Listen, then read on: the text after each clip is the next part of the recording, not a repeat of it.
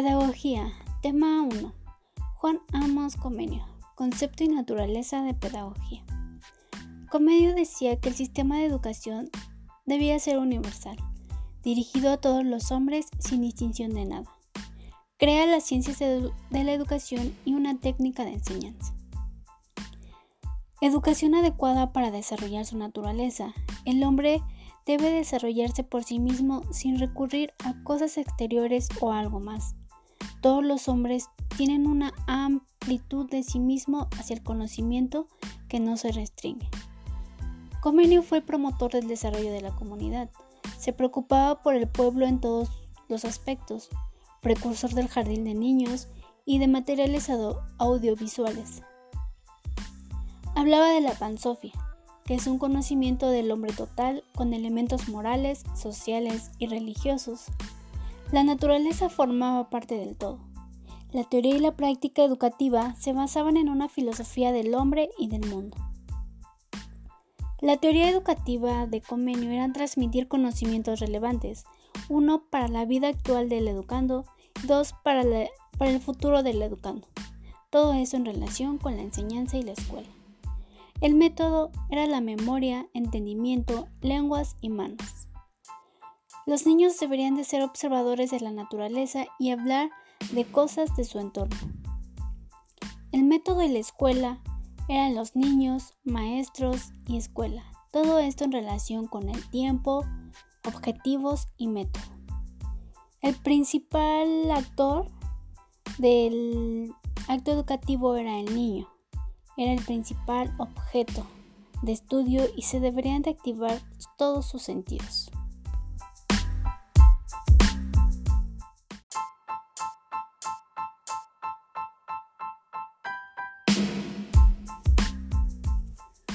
Tema 2. ¿Qué pedagogía para este tiempo? De la conferencia de Philip Merrill. Mirro decía que la educación en plano filosófico consiste principalmente en transmitir. Él decía que no hay ejemplos de niños en la Tierra que no hayan sido educados por adultos y que no se hayan transmitido saberes. Transmitir es un deber absoluto por los adultos. No se puede negar a transmitir algo a aquellos que van llegando a este mundo, lo que les permitirá saber vivir en este mundo. Transmitir se apoya en el principio de la educabilidad, cada uno y cada una toda la historia de la educación progresó en el mundo cada vez que el ser humano se diera cuenta que aquello que era considerado no educable podría ser educado. Transmitir a cada uno lo que le va a permitir afrontar al mundo y elegir su vida es un deber educativo fundamental. También decía que para transmitir no implica la totalidad de la educación. La educación también significa emancipar que es promover la libertad del sujeto, suscitar el compromiso personal, hacer de el niño una persona capaz de debatir serenamente en una sociedad democrática. Todos los niños pueden crecer, aprender, desarrollarse, pero no pueden hacer todo en, en lugar de ellos.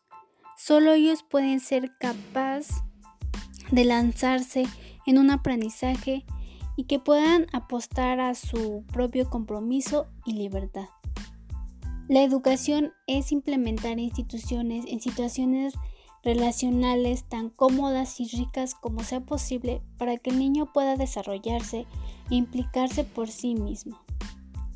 Decía que pensar en educación es pensar en pedagogía. La pedagogía es una relación necesaria, no hay niño que no pueda desarrollarse sin el acompañamiento de un adulto. La pedagogía era para él la relación necesaria, simétrica, provisora, que apunta a la emergencia del sujeto. Pero las relaciones también puede ser provisora, porque en algún momento necesitamos que el sujeto se emancipe y se vuelva autónomo, que deje de ser dependiente a sus educandos y que el niño suelte la mano de quien lo acompaña.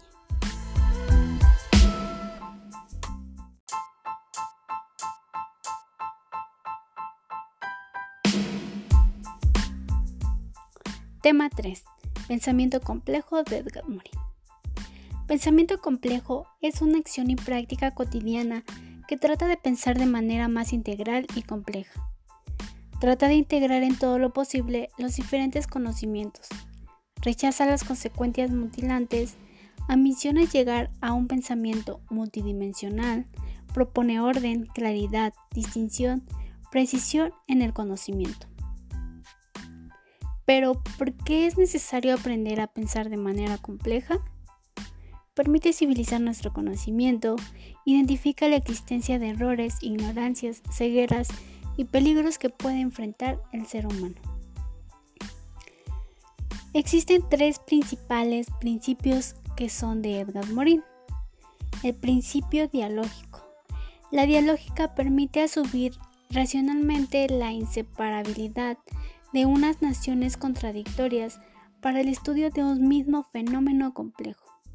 La transformación educativa debería enfocarse en objetos que estén al alcance del proceso enseñanza-aprendizaje. Principio hologramático. Punto medio entre el holismo y el reduccionismo. El holismo permite estudiar al objeto como una totalidad organizada, sistemática, mas no como la suma de sus partes, y el reduccionalismo se basa en el estudio del objeto como uno solo. No solo las partes de las partes están en el todo, sino que el todo está en las partes en el interior de las partes.